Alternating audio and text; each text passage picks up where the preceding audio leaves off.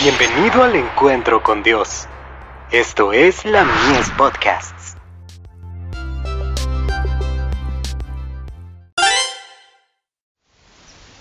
Cada día con Dios. La prueba de la sinceridad.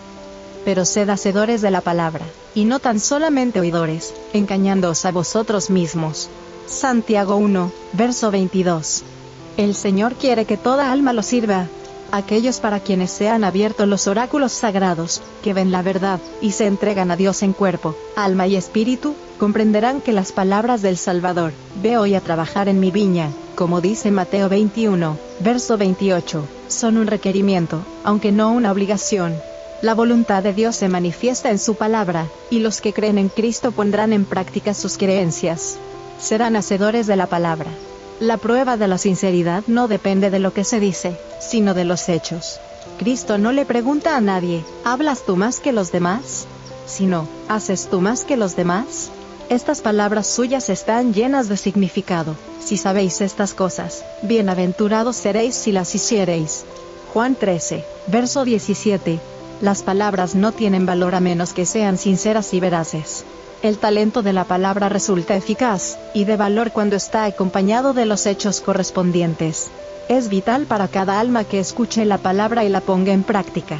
Entrad por la puerta estrecha, porque ancha es la puerta, y espacioso el camino que lleva a la perdición, y muchos son los que entran por ella.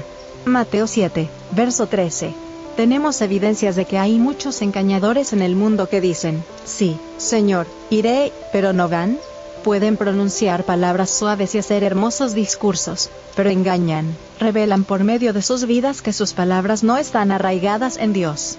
La vida práctica es una manifestación genuina del carácter. Por medio de nuestras palabras y obras, revelamos ante el mundo, los ángeles y los hombres si creemos que Cristo es nuestro Salvador personal.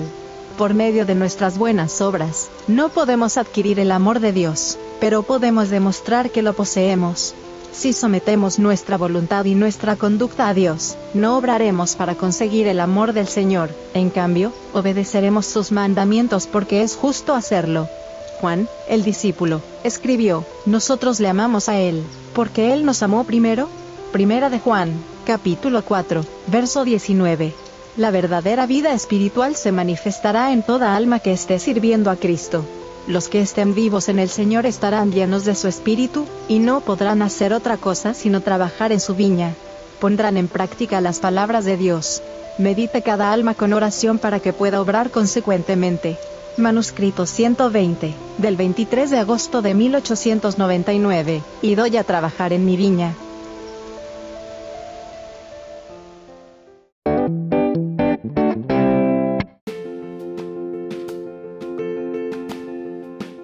Visítanos en www.ministeriolamies.org para más contenido.